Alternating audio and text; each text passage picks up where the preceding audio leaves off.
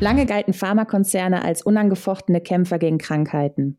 Doch mehr und mehr rückte mit neuartigen Forschungsansätzen die Biotech-Branche in den Fokus. Im Kampf gegen Krebs und andere Krankheiten haben sich Biotech-Unternehmen mittlerweile zu wahren Hoffnungsträgern entwickelt. Vor allem die mRNA-Technologie erhielt durch den Durchbruch bei den Corona-Impfstoffen große Aufmerksamkeit, wie wir bereits in unserem Podcast Biotech-Hoffnung mRNA besprochen haben. Doch dies ist nur einer von vielen Ansätzen. Deshalb starten wir heute mit unserem Roadshow-Podcast über die Biotech-Branche. Aus Frankreich zugeschaltet ist unser erster Gast, Herr Professor Dr. Ehrlich, seines Zeichens CEO des französischen Biotech-Unternehmens Abivax. Sehr geehrter Herr Professor Dr. Ehrlich, ich möchte mich zunächst dafür bedanken, dass Sie das Interview mit uns ausnahmsweise auf Deutsch führen. Vielen Dank und schön, dass Sie dabei sind. Ja, hallo und herzlichen Dank für die äh, Möglichkeit, mit Ihnen sprechen zu können. Herr Professor Dr. Ehrlich, Ihr Unternehmen entwickelt Therapien, welche das körpereigene Immunsystem modellieren sollen. Wie steht es denn um Ihren derzeitigen Forschungsstand?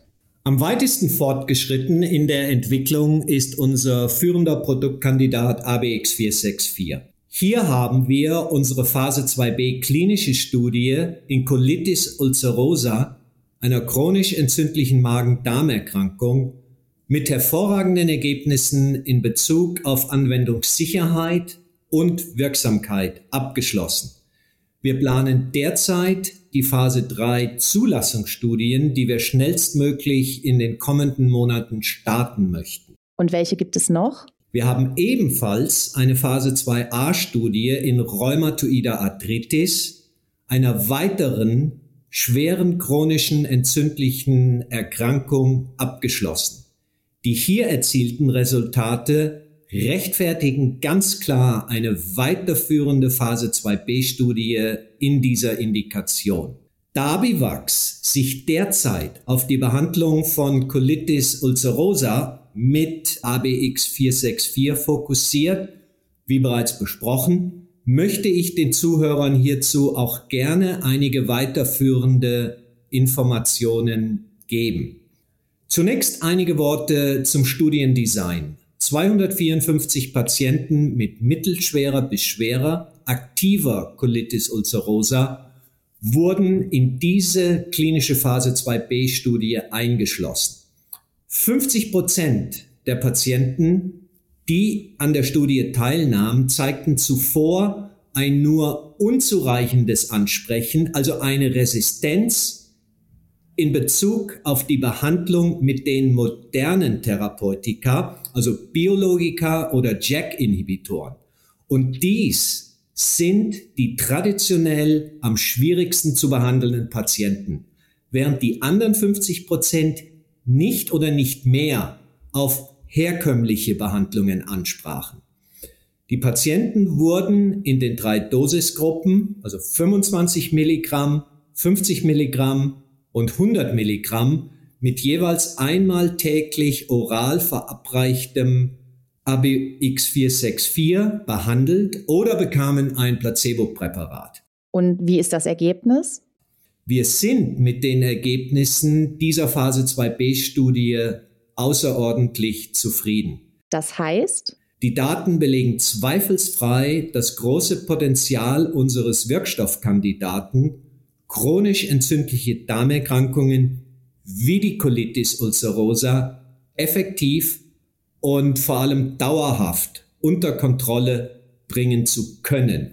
Die Ergebnisse zum raschen Einsetzen der Wirksamkeit und zur guten Verträglichkeit von ABX464 in der klinischen Phase 2b-Studie bestätigen die Daten, die wir bereits in der Phase 2a-Studie die äh, vor mittlerweile über vier Jahren gestartet wurde, generieren konnten. Aber vier Jahre hört sich schon recht lang an.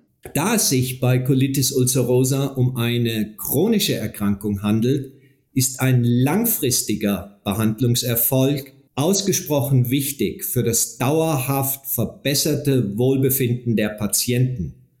Und in diesem Zusammenhang stimmen uns die vorläufigen Ergebnisse der ersten 101 Patienten, welche bereits seit einem Jahr in der Phase 2b Langzeitstudie behandelt werden, sehr optimistisch.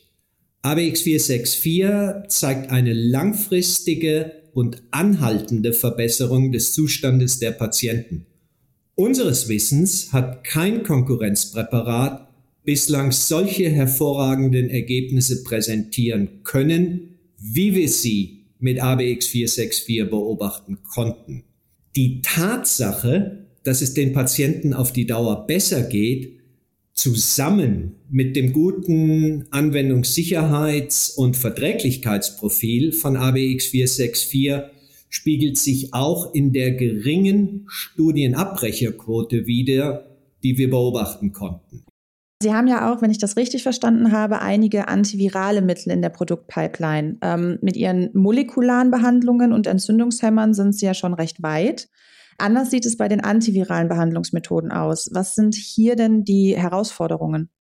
Nun, aufgrund dieser sehr vielversprechenden und ermutigenden Ergebnisse konzentriert sich Abivax daher auf die weitere klinische Entwicklung von ABX 464, zunächst in Colitis ulcerosa und des Weiteren zu gegebener Zeit auf andere chronisch entzündliche Krankheiten wie Morbus Crohn oder rheumatoide Arthritis. Das chronisch entzündliche Feld, wie Sie sehen, ist sehr breit und bietet für ABX 464 ein breites Potenzial. Und wir haben daher den Entschluss getroffen, unsere Ressourcen hierauf zu verwenden und die antiviralen Entwicklungen zurückzustellen. Und wenn wir jetzt nochmal so allgemein auf Biotech-Unternehmen schauen, viele gehen ja mit namhaften Pharmaunternehmen bzw. Pharmakonzernen Kooperationen und Allianzen ein. Bestes Beispiel ist bei ähm, BioNTech mit Pfizer. Ähm, ist das bei Ihnen auch so? Auch Abivax beabsichtigt in der Tat zu gegebener Zeit eine Kooperation mit einem großen Pharmaunternehmen abzuschließen. Abivax hat als Biotech-Unternehmen, als äh, eher kleines Biotech-Unternehmen mit 30 Mitarbeitern nicht die nötigen Ressourcen, um unsere Produktkandidaten selbst weltweit zu vermarkten, nachdem wir die Zulassung erhalten haben. Insbesondere da die USA 80 Prozent dieses Markts ausmachen, auf dem bereits einige Akteure fest etabliert sind. Daher wäre es für Abivax wünschenswert, einen starken Pharmapartner mit im Boot zu haben, der in diesem Therapiebereich bereits langfristig äh, verankert ist. Außerdem würde es uns eine Partnerschaft erlauben, die klinische Entwicklung von ABX 464 neben Colitis ulcerosa in weiteren Indikationen parallel voranzutreiben.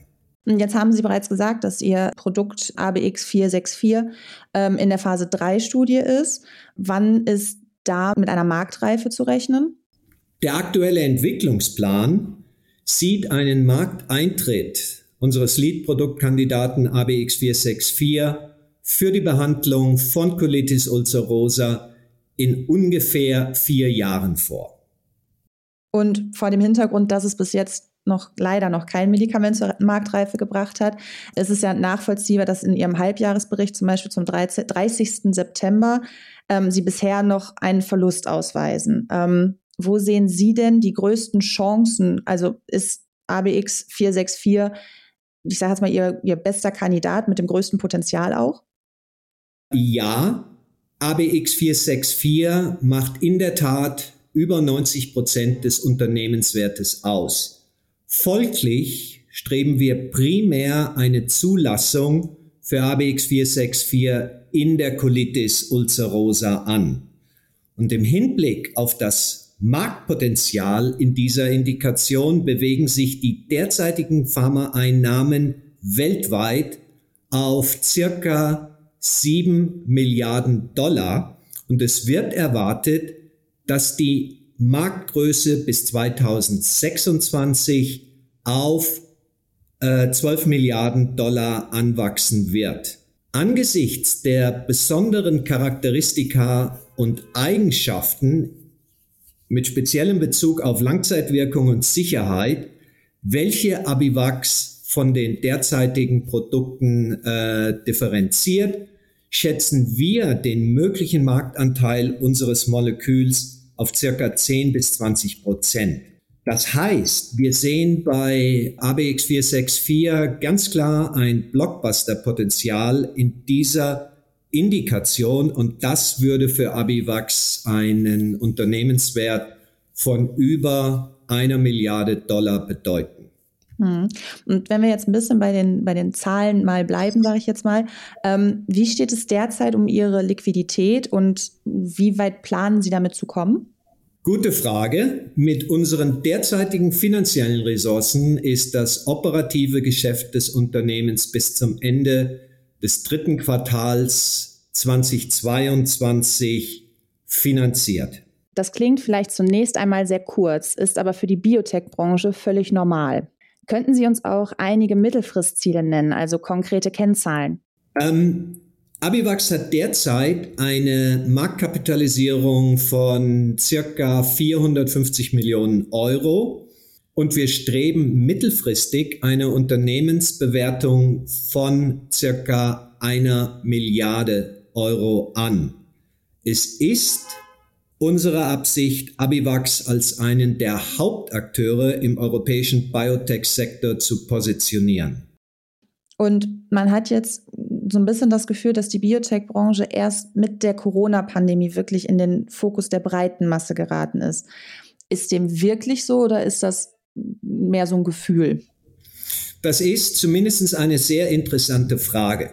Bereits vor Corona genoss die Biotech-Branche die Aufmerksamkeit der spezialisierten Investoren und eine Reihe europäischer Unternehmen hatten bereits eine Unternehmensbewertung von über 10 Milliarden Euro, wie zum Beispiel Galapagos oder Argenix aus den äh, Niederlanden äh, beziehungsweise Belgien. Die Entwicklung die wir während der Pandemie beobachten konnten, bestätigt klar, dass die Innovationskraft im Arzneimittelbereich von den Biotech-Unternehmen kommt.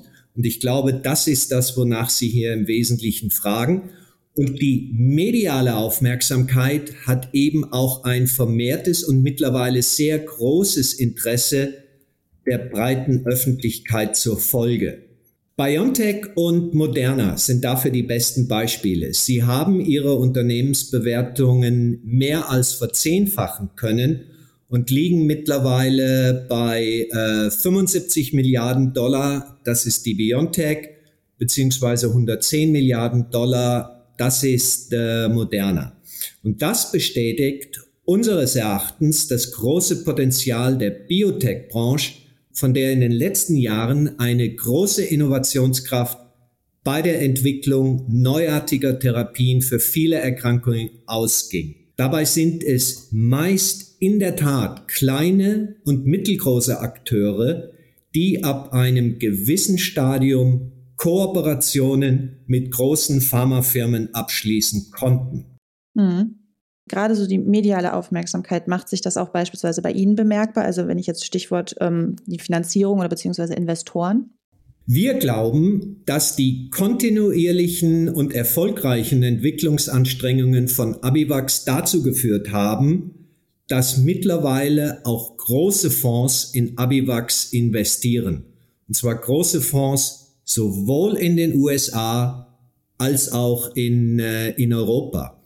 In den letzten zwölf Monaten haben wir 113 Millionen Euro an Mitteln einwerben können, die hauptsächlich von großen und führenden, also in der Tat Tier 1, wie wir sie nennen, europäischen und US-amerikanischen Investoren eingebracht wurden. Diese Investoren sind auf den Bereich Biotechnologie spezialisiert verfügen über extensives Fachwissen und genießen in der Öffentlichkeit großes Ansehen und äh, Glaubwürdigkeit. Ja, Herr Professor Dr. Ehrlich, dann danke ich Ihnen an dieser Stelle für das wirklich interessante Interview und wünsche Ihnen weiterhin alles Gute. Herzlichen Dank für die Gelegenheit, mit Ihnen sprechen zu können. Gerne.